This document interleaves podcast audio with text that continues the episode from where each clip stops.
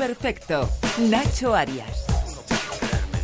Soy falso y embustero, un saxofonista, uno de esos individuos de los que tú andabas huyendo. Lo sé, y no me importa. Sugar, sé razonable. Vuelve a donde están los millonarios, procura encontrar uno que lo sea de verdad y cásate con él, en lugar de hacerlo con un saxofonista cargado de deudas. Prefiero tus deudas que los millones de otros. Pero Bueno, pues aquí estamos otro día más en Nadie es Perfecto. Nuestra invitada ha conseguido lo que muy pocas, ser una de las caras más reconocibles y con mayor credibilidad de la información en este país. Periodista, escritora, amante de la música y seducida por este medio, por la radio, donde colabora con nuestro compañero Juan Ramón Lucas en más de uno. Además, demuestra una versatilidad apabullante en todo aquello en lo que se implica. A esta ilicitana no se le pone nada por delante y logra hipnotizarnos a todos los que miramos la tele los fines de semana para ver qué pasa en el mundo. Hace unos minutos que ha terminado la segunda edición del informativo de Antena 3 y ha recorrido a toda prisa para estar aquí puntual los pocos metros, por cierto, que separan el plató de noticias a este estudio de radio. Mónica Carrillo, gracias por venir a Nadie es Perfecto. Hola, ¿qué tal? Me hace mucha ilusión ¿eh? que estés aquí, que lo sepas. ¿eh? A mí venir a la radio para mí siempre es un placer.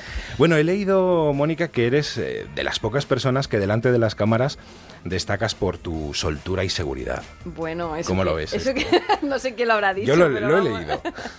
No, no, pero ya sabes que haciendo honor a- al nombre del programa nadie es perfecto, así que no, no, no. Yo llevo, yo llevo muy, muy bien mis imperfecciones, que son muchas además, pero tampoco, tampoco te las voy a contar, ¿no?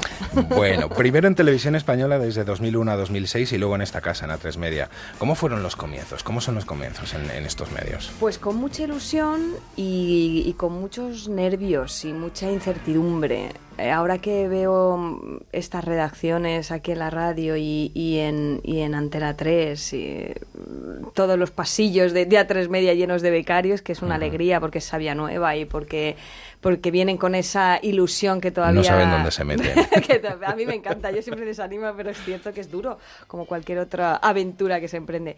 Pero, mm, pero es cierto que, que- que te pones en situación y, y hace ya, pues sí, 20 años que me lancé a esta aventura, llevo, llevo 10 en, en Antena 3, 6 en Televisión Española, alguno más en EFE, en la radio, es decir, pues sí, casi ya dos décadas desde que empecé en el periodismo y la verdad es que he sido muy afortunada porque realmente estoy haciendo lo que siempre había soñado. No tenía ningún sueño concreto, sino mm, ser periodista y, mm, y bueno, y, y en esas estamos. Y, y afortunadamente luego, pues la vida me ha ido ofreciendo muchas oportunidades y, intento aprovecharlas todas. Bueno, licenciada en periodismo por la Universidad Carlos III, aquí en Madrid, dip- eh, diplomada en turismo, ahora me lo vas a explicar, pero antes cursaste estudios de arquitectura. Me voy a poner en plan Matías, cambiaste el plano por el plasma, ¿no? Exacto. Sí, sí, sí. No se entiende muy, muy bien si miras si mi, bio, mi biografía. Pero bueno, yo soy de Elche y era de ciencias puras y aunque el periodismo siempre ha sido algo vocacional, pues no tenía, no tenía a nadie cerca que, que hubiese hubiese trabajado en estas en estos ámbitos. Y daba un poco de miedo, daba un poco de miedo venirse a Madrid, porque entonces solo se podía estudiar en Madrid y Barcelona, pero además es que yo fui por ciencias y cuando ya en el último año ya quise eh, cursar periodismo, pues entonces no podía por, por una cuestión de opciones eh, de ciencias y letras. Y bueno, y, mm, hice arquitectura, que también me, me gustaba, pero no me veía trabajando Mm, me gustaba la idea de, de construir eh, edificios, pero mm, y las matemáticas me gustan, pero no me veía en las obras, no, no le, no conseguí enamorarme de, de- de la carrera. Aprendí mucho y entonces lo que hice fue hacer turismo, que no me pedían opción entonces, y lo que hice fue pues lanzarme a los idiomas, Erasmus, y, y bueno, y finalmente ya recalé en Madrid y ya sí que hice periodismo, con lo cual por tozudez y perseverancia no se podrá decir porque desde luego lo, lo intenté hasta el final, sí. Bueno, ¿cómo recuerdas los comienzos aquí en, en esta casa, en, en A3 Media? Guau, pues con Porque llegaste nervios. y tuviste turno de noche, ¿no? Sí, estaba en el matinal, que eso significa levantarte a las 2 de la mañana. Además, yo venía de trasnochar mucho en televisión española y yo hacía el informativo de las 2 de la mañana, el telediario internacional que se emite para, para América. Bueno, se emite también aquí en España, pero obviamente mm, hora punta, digamos, eh, prime allí en América, con lo cual yo lo hacía de dos a dos y media y me acostaba muy tarde. Y pasé de ahí a, levantarme a las dos de la mañana y entrar aquí a las tres y, y, el matinal era de seis a nueve en directo. Con lo cual la vida me cambió mucho.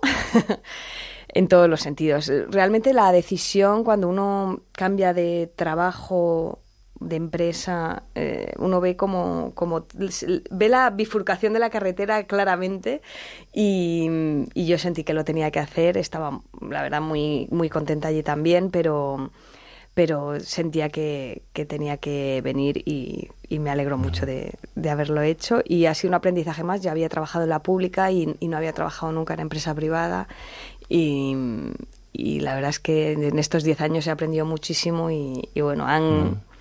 me, han, me han dicho estos años que hice bien. Muy bien. ¿Quiénes eran esos compañeros eh, con los que empezaste?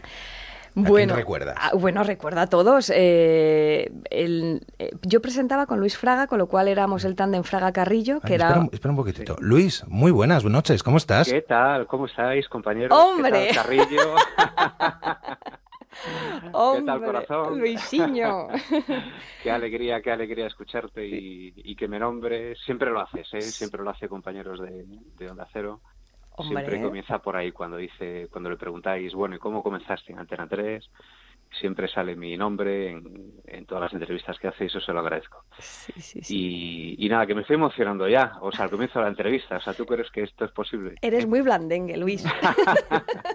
Más que blandengue, fíjate, yo, Mónica, antes de, esta sorpresa que te hemos querido dar, pues me, han llamado los compañeros de Onda Cero y me han dicho, bueno, ¿por, dónde podemos tirar? ¿no? Yo les decía, hombre, yo creo que eh, el turno de noche eh, nos hace ser como más tú dices blandengue, yo digo vulnerables, ¿no? Como más sensibles, ¿no? O sea, saca de nosotros lo mejor y lo peor, porque te, levantas, como has dicho, a las dos y media de la mañana, desayunas a las tres y pico de la mañana, eh, cenas a las seis de la tarde, o sea, tu vida es un auténtico disparate. Entonces estás como muy, muy sensible y puedes sacar de ti lo mejor y también lo peor, ¿no? Y yo, hombre, eh, quiero decir esta, esta noche aquí en la radio que de ti malo no he visto nada y que el turno de noche, el turno de mañana, pues eh, contigo ha sido como muy fácil, tremendamente llevadero. Ha sido una risa, es unas fiestas, ¿eh? porque nos lo pasábamos, ¿verdad, Mónica? Eso es cierto, eso es muy cierto. Bien, muy, pero que muy bien. Lo recordábamos, nada, hace una semana que he estado por tierras gallegas y que he visto a, Mónica Martínez, que se sentaba también en nuestra mesa eh, con Alberto Herrera. Con Alberto Herrera también haciendo los deportes, ella y él el tiempo. Eh, y, recordábamos aquellos, aquellos dos años con, con mucho cariño. Fue durísimo. Íbamos a trabajar y preguntar qué tal era cuántas horas habías dormido. era así, ¿qué tal es? Pues yo cuatro horas solo. Yo cuatro, sí. Y esa, y esa es cierto, esa vulnerabilidad, ese esa complicidad, porque al final solo nosotros nos entendíamos, ¿no? En nuestro estado lamentable. Pero muy lamentable. Muy lamentable. No, lamentable a secas. En el caso de Luis, muy, muy, muy lamentable. Dábamos penillas. no, no. Pero es cierto que fue un aprendizaje en lo profesional, porque eran tres horas en directo y yo tengo que decir que aprendí mucho de Luis y de su temple y de su saber estar y de tener que reaccionar eh, ante cualquier contingencia, porque a pesar de que era de madrugada, precisamente hay pocos medios, eh, tenemos pocos recursos y, eso pues agudiza el ingenio y, lo que, y las tareas que cada uno tiene que desempeñar. Y luego es cierto que, también crea como una pequeña familia, estábamos, claro, tres horas en directo y, nos, y hablábamos de todo entre vídeo y vídeo y había veces que sí que hemos tenido algún episodio porque Luis tengo que decir que aunque no lo parezca porque Luis no lo parece no lo parece porque es muy gracioso una apariencia muy estándar muy estándar. Tú sabes que si pones Luis Fraga Mónica Carrillo en Google, una de las primeras eh, noticias que sale es como la cara más cómica de Luis Fraga, que es un vídeo que tú me habías ah, hecho, Mónica, detrás de la cámara aquí, detrás de la cámara en tu sección de, internet, tú me entrevistabas tomando un, un, fumo y había pedido una tortilla francesa de desayuno, o sea, era un disparate. Y, y, es una de las primeras noticias que sale, ¿no? Y ahí tú fuiste la responsable y yo quiero agradecértelo de cambiar un poquito la imagen, porque yo tenía... Y es que es un talento, es un talento además de lo periodístico, perdona que te interrumpa Luis, pero es un talento porque hay que hablar bien y tú no vas a hablar bien de ti porque es muy modesto. no, pero, pero... hazlo, hazlo, hazlo. pero es que es muy buen imitador. Es un gran imitador, exactamente. por ejemplo, haz de Fraga y, y, de Carrillo. Querida Mónica Carrillo, Carrillo y Fraga, presentado, habla, justo sobre este más que cierre que y yo, le, entre vídeo y, vídeo, y yo le decía, por favor, Luis, dime esta noticia, hazme de fraga o hazme de... Y, esto hacía que no nos durmiéramos Claro, y... que se llevara mejor, ¿no? Sí, y, y eran unos ratos fantásticos Ujú. y la verdad es que sí, sí, sí. Yo lo recuerdo con, con mucho, mucho cariño. Así que muchas gracias porque me hace mucha ilusión que me hayas dado esta sorpresa. Gracias, corazón. Ya sabes que aquí tienes a alguien que, que te quiere y te admira y, y te acompaña cuando quieras. Bueno, Aunque no he estado en Galicia cuando has venido aquí hace poquito Sí. por problemas así como muy muy poco eh, para decir en la radio, pero bueno, que, te quiero, que te quiero mucho. Y yo también, Luis. Un beso enorme. Un besazo. un besazo. Antes de que te vayas, Luis, que la Sí. vamos a conocer un poco más a lo largo de todo este tiempo hoy, pero Sí. ¿tú qué, qué dirías de ella? ¿Cómo la, cómo la definirías brevemente?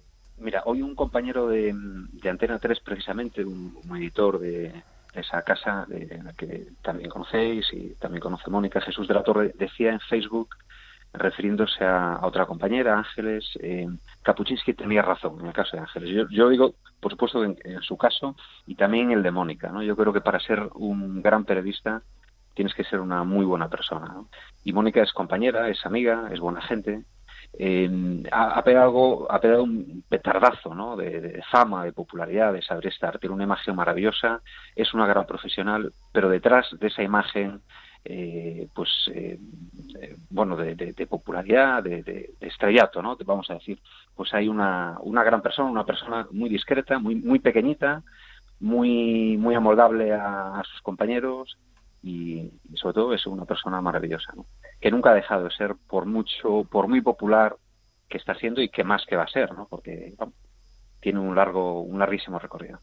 Bueno, bueno, Luis, muy bien. Según lo pactado todo, ¿eh? Ha llorado, ha llorado ya, porque me han dicho que llore, que llore un poco. a punto. Oh, pero punto. sí que me has me ha dado huevo, que sabes que yo digo eso cuando me da cuando, cuando se me pone un nudo en la garganta. Y os voy a contar, os voy a contar un secretillo. Venga, eso nos gusta, eso nos gusta. La llamaba Candy Candy, ella misma Shinosuke, ya lo digo yo antes de que lo diga. Eso es cierto. Mi Bueno. Shin-chan. Bueno, Luis, que muchísimas gracias por haber estado con nosotros. Te mandamos un, Ha sido un placer, fuerte chicos, saludo gracias. Un beso Muchas enorme. gracias, un abrazo, un beso, un besazo. Bueno, decía antes que nada se te pone por delante. Has colaborado con José Mota, luego hablaremos de noticias porque tenemos todavía mucho, mucho tiempo. Eh, te encanta ir de invitada a ilustres ignorantes. Una mezcla completamente explosiva donde te rodean personajes como Coronas, Javier Cansado o Pepe Colubi. Ya. ¿Qué tela? ¿Cómo Es lo me- llevas Pues eso? yo con, con una gran osadía, yo creo, porque, porque les admiro muchísimo, muchísimo. Y mm, porque me parece que tienen un gran talento, mm, son unos cómicos mm, brillantísimos, pero además... mm, que hacen de, del humor, lo hacen más grande en este país, con una gran cultura y, cada uno tiene su, sus trazos, ¿no? El surrealismo más, Absoluto. más cómico de, de cansado, en fin, Coronas, él sabe que tengo una debilidad absoluta por él me- desde hace muchos años y, y Colubi, que me parece fantástico cómo, cómo hace eh, esos guiños eh, delante de la cámara o- y, y luego es un tipo tan, tan, tan educado, tan, tan... No en el fondo, entre y, comillas, y eh. me, y, me, y me encanta cómo, cómo desempeñan sin ningún tipo de rubor, Mm. eh, pues eso, lo que tiene que ser el humor, que, que tiene que ser un poco gamberro. Y a mí que se hayan fijado en mí para llevarme de invitada, incluso me dieron un premio que yo dije, Dios mío, esto... O sea que mm, me Pero siento muy halagada. muy airosa. Vamos a escucharlo. Yo voy a hacer una ilusión diaria. yo por mi trabajo es verdad que, que cada día conozco a gente muy interesante, tengo la Hasta oportunidad, hoy. hasta hoy, hay de todo, hay, hay días para todo, pero... no- y a- para mí, lo mejor, la mejor parte del día es cuando llego a casa después de una jornada dura de trabajo, de haberte enriquecido muchísimo y me quito los tacones. Esa es la mejor ilusión y seguro que aquí las mujeres que nos acompañan... Perdona, Mónica. ¿Y los, y los hombres? Son geniales, son, son geniales, la verdad. Bueno, además eh, en radio, que estás en más de uno con Juan Ramón Lucas, participabas en un lugar llamado Mundo que se emitía en Europa FM con Sí. Javier Limón. ¿Cómo fue esa experiencia? Wow, eso, ahí se unieron mis, mis dos pasiones que son la música y la radio. Cuando me llamó Tony Garrido y me dijo, tenemos esta idea loca de... eh, Tony era el productor y el que era productor musical iba a ser el presentador del programa, o sea, solo el planteamiento ya era muy loco. A mí me encantó la idea y le dije, me acuerdo que comimos los tres y me dijeron, dije, ya, pero es que yo soy muy melómana, me gusta mucho la música, pero yo no sé nada de música. Y me dijeron, por eso te queremos. Entonces me encantó la idea de esa confianza. Eh, Javier Limón, que, que, que, que es un, un crack de, de- de la producción musical y de sus conocimientos, decía, ya de música sé yo. Entonces yo lo que quiero es que tú me cuentes lo que tú sientes con la música. Entonces fue, fueron dos temporadas fantásticas. Bueno, de hecho al programa se le reconoció con el premio Sí. Ondas. Y, y todos los oyentes eh, lo recuerdan con mucho cariño, porque realmente se hacía en el estudio de grabación, en Casa Limón, no se hacía en un estudio de radio y los músicos se sentían en su hábitat natural. Entonces, claro, el piano de repente era, ese era el estudio donde había Bebo Valdés y el Cigala Habían habían, allí, grabado a- eh, Lágrimas Negras. Esa era la guitarra que le había regalado Calamaro. Aquí se grabó el de Serrat y Sabina. Entonces, claro, se respiraba música por, por, Por los cuatro costados. por los por cuatro las costados, paredes, sí. por todas las paredes. ¿Hace mucho que no habláis? ¿Hace mucho que no hablas con Javier Limón? Pues nos mensajeamos este verano y le dije que cuando viniera de Boston, porque él vuelve a está en Berkeley, que me silbara y no me ha silbado todavía. Espera a ver si nos silba ahora. Javier, buenas noches. Hola, ¿cómo estáis? Hola, Mónica, querida. Hombre, menos mal que ha hablado bien de usted, limonchelo.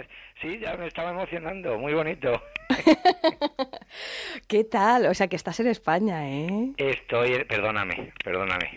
Sabes Estás que en Cádiz, que lo sé yo porque te he visto en las redes, ¿no? He estado en Huelva, en Huelva, Ah, en Huelva. Que, que es mi es mi tierra, la tierra de mi madre y en un pueblecito en, en- tenemos ahí la una casita en el en la sierra y ahí pues jamón gamba, gamba jamón y, y, y sin guitarra y sin nada, tirado ahí en entre medio de los pinares. Normal, que Y no me silbes, normal. Y luego dicen que los músicos viven fatal, ¿eh? No, Javier. Limón, ya te digo yo que fatal no vive, ¿a qué no? No, pero me gusta mucho. Mira, pues mm, eh, eh, eh, así ya tenemos una excusa para hablar, ¿no? Este programa me, me, me encanta. Sí, ¿verdad? Porque tenemos una excusa para contarnos. ¿Qué tal todo? ¿Cómo vas? ¿Qué tal la vida en Boston? La verdad es que sí muy que tengo muchas ganas de verte. La verdad es que yo ahí en, es- Mm. en el programa este que hicimos fui, fui, estaba escuchándote, fui un intruso absoluto porque yo no soy periodista, ni comunicador, ni locutor, ni nada.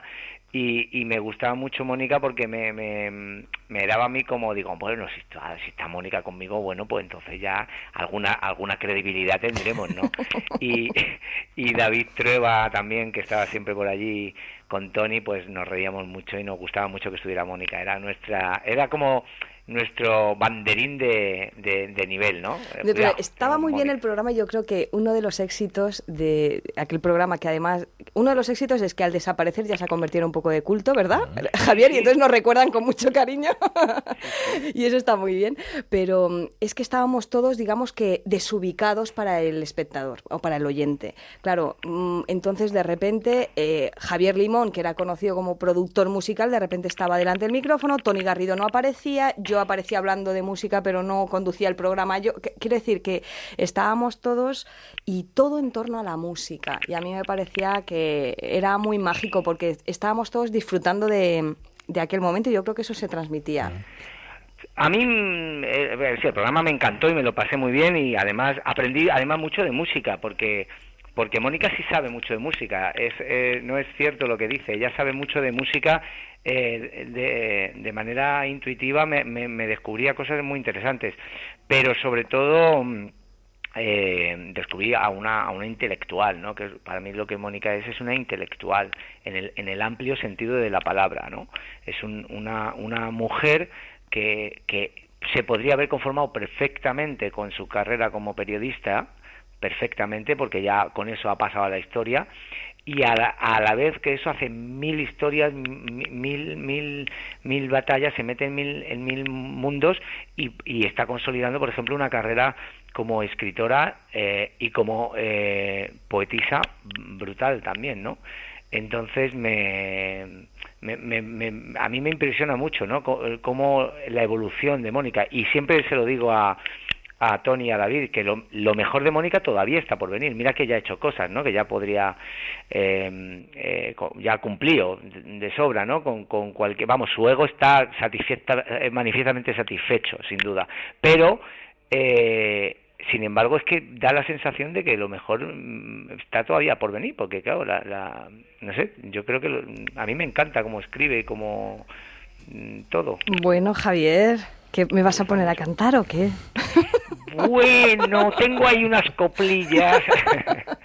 Ah, pero cantas también. No, no, pero claro, como dice que, que lo mejor está por venir. Pero no, no muchas, muchas ¿eh? gracias, muchas gracias por la confianza. Tenemos devoción el uno por el otro, o sea que esto, bueno, y además, Limón es muy zalamero. No, no. A ver, yo soy muy zalamero, obviamente vivo enamorado de Mónica desde que la conocí, a todos los niveles, o sea, no, no, no es una cuestión Sí, no, o sea, y ella lo sabe, le tiré los trastos 800 millones de veces por, por programa. Pero fíjate que eh, en el mundo de la música y del arte sabéis, y de la comunicación, que es como el rodaje de las películas, ¿no? Se lleva mucho lo de que cuando acaba un proyecto, pues bueno, te quieres y te recuerdas y cuando te ves por ahí te abrazas, pero no, no se mantiene la relación normalmente, ¿no? Y sin embargo, Mónica y yo, pues sí nos seguimos mensajeando, y, y, le, y, y, le sigo preguntando ¿qué, qué tal todo y tal. O sea, es de las que, Mónica yo creo que es de esas personas que, que se quedan, ¿no? Que se quedan en la vida de la gente de alguna manera. O por sí, no nos vemos todo lo que nos gustaría, porque además es verdad que, que si yo, tú dices que yo emprendo proyectos, pues él, tú, con, con, la guitarra de Paco de Lucía te recorriste medio mundo con, viviendo en Boston, pero, pero es cierto que, que sí que se fraguó una, una relación y más allá de la profesional y que, y que eso seguirá ahí, claro. Bueno, y luego hemos pasado, una vez en, eh, nos pegamos una fiesta flamenca en casa de Alejandro Sanz, ¿te acuerdas? claro que me acuerdo. Que anoche anoche eh, lo, lo, estuvimos recordando eso. Y, y, y, y, nos lo pasamos muy bien, íbamos cinco o seis, o sea que luego aparte, pues eso, da mucha alegría, la verdad. Cuando estás trabajando y de ahí nace una amistad, es muy es, es, muy bonito es muy bonito y, y, y luego además lo, di, lo, lo dicho musicalmente Mónica tiene un yo creo que ella, tú lo que tiene Mónica básicamente es buen gusto así en general para todo y entonces pues bueno pues en, en, donde te metas al final buscas la manera de, de aplicar tu, tu visión eh, sobre el mundo y, y, y encuentras belleza. ¿sabes? Yo lo que quiero es darte las gracias por, por, confiar en mí en aquel momento, a Tony y a ti, porque realmente es lo que contaba antes de saber que estabas escuchando. Era un, era, fue una oportunidad para mí. A mí la radio me apasiona porque es muy mágica, pero claro, uniéndola a la música y yo decía, ¿cómo es posible? Pero ¿cómo, cómo se atreven a, a pedirme que yo participe en un programa de música? Porque yo no había dicho en ningún sitio antes que era melómana o que me gustaba o que disfrutaba tanto con ello. Con lo cual hay veces que, bueno, pues que la vida te da estos regalos y, y, y detrás de eso estáis vosotros que confiasteis en, en mí. Y, y, nada, y, y, yo espero que nos sigamos encontrando en el camino. Sí, sí, sí, vamos. Yo, yo, no te preocupes que yo me encargo. Y en alguna fiesta flamenca. alguna fiestecita flamenca. Hombre. A la próxima te invito, seguro. Hombre, eso espero. Pues Javier, que un lujo también tenerte aquí en el programa. Muchísimas ah, Un placer muy grande, un lujo y, y, y, y, Mónica, te quiero y lo sabes. Y yo también, un beso enorme. Un beso muy fuerte. Me, al final voy a llorar, ¿eh? La verdad que da gusto hacer wow. programas, hacer wow. programas así, donde además ves que el invitado, ya lo sabíamos, ¿no? Pero que, que es, es, es tan, tan querido. Vamos a escuchar una cosa. En la tele está a punto de empezar, localizó el informativo. Ella siempre cuenta la actualidad, rigurosa sin un descuido. A su lado está Matías Prats, un maestro del periodismo, te busca mirando a otro lugar, da un poquito de escalofrío. ¿Y esta si la canción? noticia lo permite, ¿Esta canción? iluminando Antena 3 sonríe. Pues, pues esta, esta canción. Está entrando alguien en el estudio, entrando- lo decimos. Oye, pero cuánta sorpresa. Pero bueno, bueno, bueno. Bueno, explico esta canción y ahora, y ahora decimos quién ha entrado. Esta canción es una sorpresa también de la vida. A mí me gustaba Jere. Jere fue un chaval que, que sacó un par de discos hace unos años y, y se puso en contacto conmigo porque después de la crisis eh, él seguía intentándolo, pero, pero había pues, pues un paro musical importante y, y se puso en contacto conmigo a través de las redes. Él no sabía que yo ya tenía algún disco de él y me mandó esta canción a la que yo, claro, los, la letra es mía, son microcuentos míos y él pues puso música y finalmente se ha convertido en un disco y, a mí me parece, pues me, pare- me, me hace muy feliz que él siga teniendo la ilusión de seguir haciendo lo que le gusta, que es la música. Y bueno, y que ya utilice mis letras, pues para mí, pues fíjate, es muy emocionante. Siempre está al pie del cañón,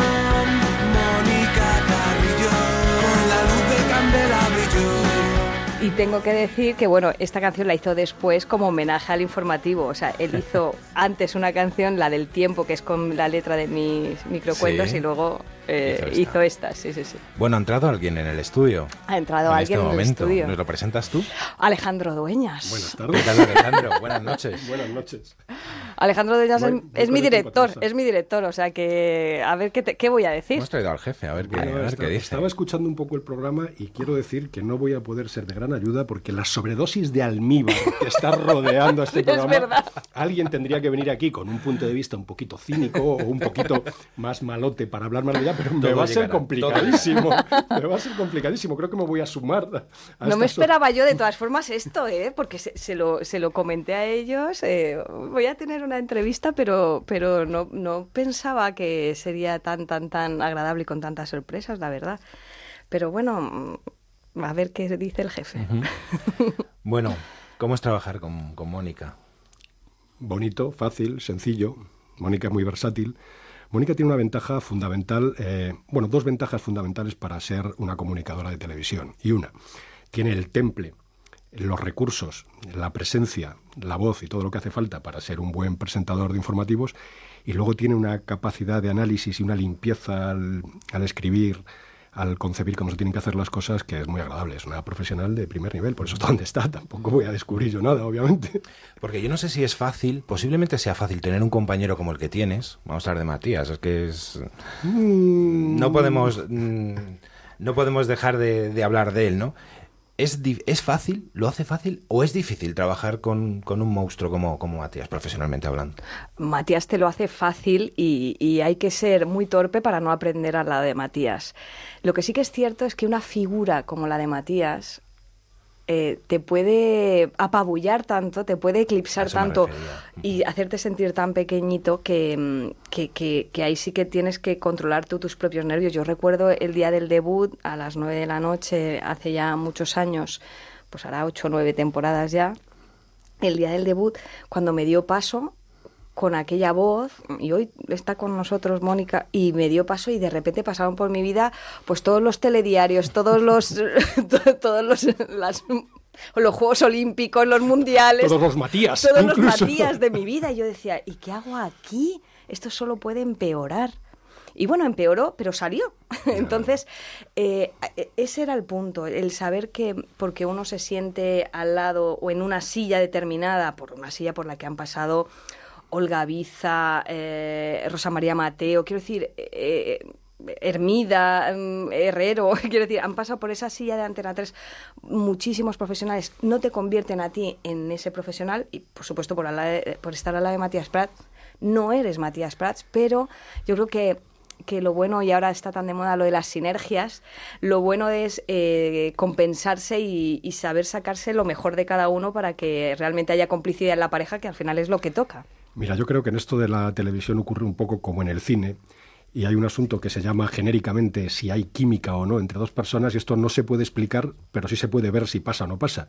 Y en el caso de Matías y Mónica es evidente que pasa, fueron una pareja muy, muy consolidada, en la que se complementan muy bien y en la que Matías tiene mucho que ganar. Mónica está diciendo que Matías, su presencia solo ya es en sí mismo una, escuela de, de televisión, pero para Matías la presencia de Mónica, que tiene un cable a tierra muy potente, que está muy pendiente de todo lo que pasa, que tiene, como os digo, una lectura de por dónde va la actualidad muy, muy, muy correcta y muy atinada, para Matías también es un, eh, un apoyo de seguridad saber que Mónica está al tanto de todas las cosas que está y que permite que él pueda estar un poquito, pues como es Matías, sobrevolando la realidad. Él es, ya es un, personaje casi mitológico.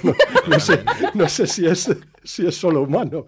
Pero bueno, en, resumen, que hacen una pareja perfecta y en términos profesionales trabajar con ellos es una delicia. Menuda responsabilidad también. Eh. Ahora mismo es el informativo más visto de, de la televisión en este, en este país y lo que decías tú antes. Y sabes lo que me hace mucha ilusión, que yo creo que eso lo valoramos mucho todo el equipo, porque al final eh, lo que sale es el fruto de un trabajo en equipo y esto, aunque suene muy dicho ya, es, es, que es así. Es decir, si hay sintonía entre la pareja, pero si también hay tranquilidad porque sabes que el director, el equipo de edición que te está sosteniendo mm, pues eh, sabes que tiene saltas con red, entonces uno está mucho más tranquilo. Y yo creo que, eso se demuestra todos los fines de semana, pero además eh, eh, ha salido hace unos meses la última encuesta de, personalidades creíbles. Y Matías obviamente siempre sale, pero y por primera vez aparecía yo y era, y era la, la gran sorpresa y la pero ¿sabes lo que más ilusión me hizo? que era creíbles y queridos. Y a mí me parece milagroso, por parte de Matías, por ejemplo, que después de 40 años presentando siga siendo creíble y siga siendo querido, porque tendemos a cansarnos mucho de los personajes que aparecen en televisión y el hecho de que nos cogieran eh, y que apareciéramos en ese listado como queridos y creíbles, yo dije, no sé de qué me alegro más, porque obviamente por nuestra profesión de periodistas tenemos que ser creíbles, pero el hecho de que te reciban de una manera tan amistosa en sus casas. Y más en este país, el caso de Matías, por terminar de hablar de él, aunque le gusta que hablemos de él, por terminar de hablar de Matías y seguir enfocando hacia Mónica, es un caso absolutamente singular en este país. Una persona que ha estado en el top de, y en lo más alto de su profesión durante tantos años y con un nivel de reconocimiento tan absolutamente masivo, es un caso muy, muy, muy, muy excepcional en este país. Enseguida vamos a conocer un poco cómo se hace el informativo. Tenemos curiosidad cuáles son las tripas de, de cómo se, se desarrolla, pero vamos a escuchar antes unas cosas. Está considerado como el fotógrafo de guerra más importante de todos los tiempos. Algunas de sus instantáneas son mundialmente famosas. Imágenes sobre todo en blanco y negro. Ahora se expone, tose con tranquilidad. En Madrid a un Robert Capa desconocido, más de 150. ¿Qué pasa en estos momentos cuando pues pasa, duro, ¿eh? pasa, pasa, pues nos ha pasado de todo. En la radio se, se esconde mejor estas cosas, ¿no? La tos, pero en la tele nos ha, pero es que nos ha pasado tos, ataque de risa, nos ha pasado, nos, bueno, en fin, salvo desvanecimiento, yo creo, porque yo también presenté también, Alejandro lo recuerda, con botas porque me rompí también un, un, dedo, el dedo meñique del pie. O sea, hemos salido en situaciones que afortunadamente el público no, no se entera de lo que está pasando, pero cuando se entera, como en este caso, que es inevitable, lo mejor yo creo que es resolver con naturalidad y es pues tose, tose y que, ¿cómo vas a esconder eso? Y, lo mejor es lo que hace Matías con una, en fin, con una maestría como, como en todo envidiable, integrarlo dentro del discurso natural sois personas, somos personas, a veces esas cosas ocurren y si lo integras y si además lo hace con un poquito de gracia, pues fenomenal. Además, es, eh, el, público es verdad, el espectador es muy indulgente. Y, y, muy comprensivo y empatiza muchísimo, con lo cual él ya lo está pasando mal si tú estás tosiendo o si, o si te están dando órdenes por el pinganillo y, tú estás eh, hablando a la vez que se nota cuando nos está pasando eso. Y, y, hay veces que el decirlo pues, pues alivia un poco y, bueno, y es muy comprensivo el espectador, la verdad. Bueno, eh, los chistes de Matías son, son míticos. Vamos a escuchar uno de esos chistes. Los amantes del cómic tienen cita obligada este fin de semana en Espomanga, un salón consagrado al TVO japonés que hace las delicias de ilustradores, músicos. Y también de los fans, por supuesto, que no dudan en disfrazarse de sus personajes favoritos. Esperemos que tras su paso por el salón no lo dejen todo manga por hombro. Bueno, somos todos muy de chiste malo y del humor absurdo y de, y de los dobles sentidos y eso está eh, sobrevolando en el equipo todo el tiempo. Y lo que hacemos es integrarlo también. Y, y- y además Matías, que le encanta darle su toque y su paradiña, pues... Le saludamos, ¿te parece? Venga. Que también está. Matías, Pero buenas bueno. noches. Hola, ¿qué tal? ¿Cómo estáis? Pues aquí hablando de ti un rato, Matías. Carrillo Martínez, que nunca mencionamos su segundo apellido y su santa madre es una impresionante cocinera de paellas, entre otras muchas buenas cosas.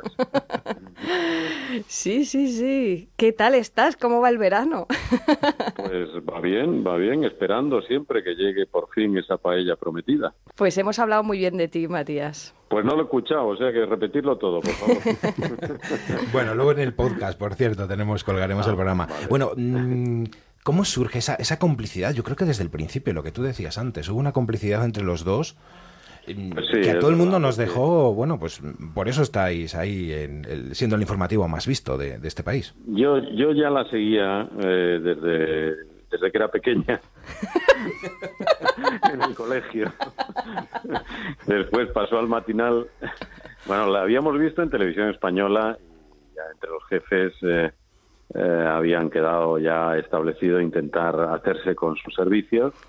Me preguntaron, digo, a mí me parece que está muy bien, lo hace, es- lo hace muy bien, es una buena periodista, tengo muy buenos informes de ella. Lo que pasa es que la castigaron durante un tiempo al matinal, pero fue una gran escuela y rápidamente, pues, pues eh, en poco tiempo se vino ya conmigo y, desde el primer día, pues nos caímos muy bien, sobre todo ella a mí. Yo ya hay que hay que preguntarle a ella qué tal le caí yo, le caí yo al principio, pero pero hay hay feeling y hay buena sintonía y, y nos llevamos muy bien y yo creo que eso trasciende, ¿no? Y lo nota el espectador. Yo creo que, yo creo que sí, lo que hablábamos antes, que Matías no lo escuchó, yo creo que sí que, mm, que desde el principio, obviamente, ha, ha habido sintonía, ha habido complicidad y, mm, y yo creo que hemos sabido em, aprovechar muy bien eh, lo que cada uno nos podíamos aportar eh, y en este caso yo el aprendizaje obvio de toda la trayectoria de Matías, el temple, el- la capacidad de reacción y yo no sé qué he podido aportar, pero seguro que también he aportado algo, Matías. Yo, es que, yo es que, Matías, eh, lo decía antes, hay algo que se parece en el cine y en la televisión. Es difícil racionalizar e intentar explicar determinadas cosas que ocurren o no ocurren. Y cuando vosotros dos estáis en pantalla, hay química, esa famosa química, y uno percibe que ocurre, que eso funciona. No me preguntéis por qué, quizá es muy difícil de elaborar, pero que Ujú. ocurre, ocurre. Sí, es la admiración, es el respeto, es el cariño, es el, la profesionalidad. Yo creo que se une y hay un, hay un día a día que, que es muy bueno y, y que forma parte del equipo, que siempre hemos trabajado. Es que es verdad que mm, llevamos muchos años trabajando y nunca ha habido una discusión, no, no ha habido nunca un roce. Yo creo que ese clima de que la relación personal también es Sí. excelente en todos los ámbitos, también se traslada un poco al producto final de alguna manera. Entonces eso os hace estar más relajados, más confiados. Y de hecho estamos aquí todo el equipo hablando, quiero decir, no ha habido excusas, ¿no? Para hablar. Con lo cual- Bueno, todo eh, ha sido esa complicidad tan grande que hasta tú también de vez en cuando cuentas algún chiste. Con el calor ya entre nosotros y a poco más de una semana de que oficialmente comience el verano, ya se abre camino una de las cuestiones típicas y tópicas de esta estación. ¿Cuál será la canción del verano? Entraremos en este debate y lo haremos despacito. ¡Qué bueno, qué bueno! Parece tuyo, ¿eh? De lo bueno que es. Eso digo yo, ¿cómo se me escapó eso? Fuiste muy rápida. Fuiste muy ra- fui rapidita, ¿no? Bueno, oye, ¿qué tal lleváis lo de trabajar en fin de semana?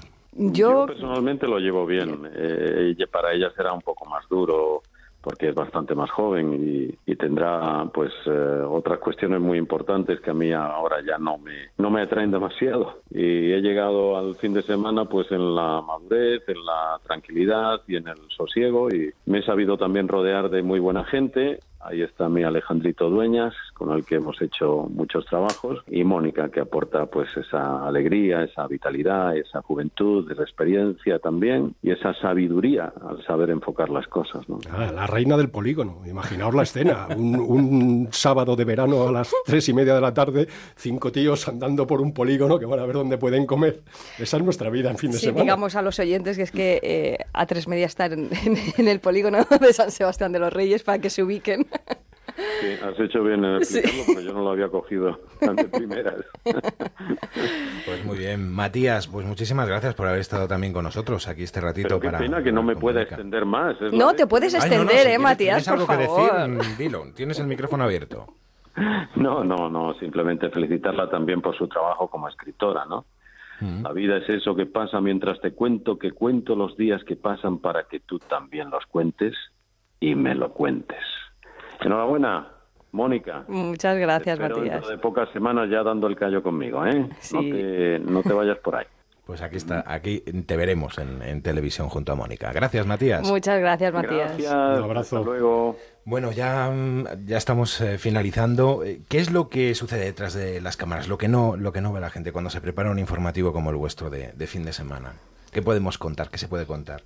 Muchos nervios, me imagino, ¿no? Uy, sucede, depende del día. Hay días que son, porque no deja de ser rutinario, es cierto. Nosotros tenemos reuniones de escaleta, se establece un orden, es el director el que va decidiendo el, el orden de esa escaleta y, y se van preparando los equipos, pero obviamente en función del día eh, la actualidad manda y hay veces que cuando faltan 15 minutos o incluso cuando ya el, el propio informativo está en marcha, hay que darle la vuelta a la escaleta y ahí es donde se demuestra, porque nosotros tenemos que reaccionar desde el plató, pero es cierto que el equipo de edición es el que tiene que, que reaccionar y, y- y cambiar temas y pinchar señales en directo y mandar equipos sobre la marcha. Y ahí es donde se, uno se da cuenta que está en, en Champions ¿no? y, y- y que puede confiar plenamente en su equipo. Bueno, es una estructura muy profesionalizada en la que las tareas están muy bien repartidas, en la que hay una mezcla de reporteros jóvenes y periodistas veteranos eh, muy adecuada. No, no creo que haya ningún secreto específico que pueda mm, desvelar por qué se hace de una manera o de otra. Este es un- son unos procesos muy sencillos, muy aquilatados ya en el mundo del periodismo y, hombre, que funcione el engranaje es fundamental y yo creo que funciona. Pues Alejandro, también muchísimas gracias por haber estado aquí, por haber sido cómplice de, de muchas de las cosas que han pasado en este programa, ¿eh? ya así lo, lo confieso. Y Pues muchas gracias, Alex. Un placer. Pero esto no puede quedar así, habrá que decir algo un poquito distinto de Mónica. Todos, eh, todo es, como decía antes, almíbar. ¿no? Di la verdad. Nadie es perfecto. Nadie O sea es que- perfecto, Exactamente, como este, como este es, programa. es difícil, es difícil, que es difícil, es que no hemos encontrarle, encontrarle un punto flaco, que quizá lo tenga en el chocolate, y, y quizá lo tenga en un... No sé si... Bueno, esto no se puede calificar ni de bueno ni malo, es y pasa, es muy vulnerable. Es una persona tan extremadamente sensible que hay que tener, para algunos que somos más toscos o más zafios en nuestras relaciones, hay que tener un cuidado ex- exquisito, porque ella es de una vulnerabilidad que, bueno, que enamora, que desarma, pero es muy vulnerable. Tengo la piel muy fina, ¿no? Dices. Eso es cierto, ¿eh? Pero bueno, los que me conocen pues lo saben y, y me lo perdonan también. En todo caso, es un placer enorme en términos profesionales y personales trabajar con ella. Mm. Alejandro, lo he dicho, muchas gracias. Enhorabuena por Gracias, vuestro trabajo, ¿eh? Enhorabuena Gracias por vuestro trabajo. Nos vamos a ir despidiendo, y esto es la radio, y tú eres muy melómana, decías, decías antes, te gusta la música. Y aquí, siempre que viene un invitado, le despedimos con la canción que era número uno el día que nació. ¡Wow! ¿No, ¿Nunca te has preguntado no, no, cuál es? Esta.